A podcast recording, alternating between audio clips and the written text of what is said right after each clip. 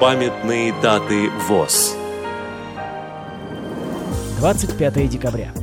105 лет со дня рождения Константина Артемьевича Арефьева, участника Великой Отечественной войны, командира партизанского отряда Житомирского партизанского соединения имени Щерса на Украине, героя Советского Союза.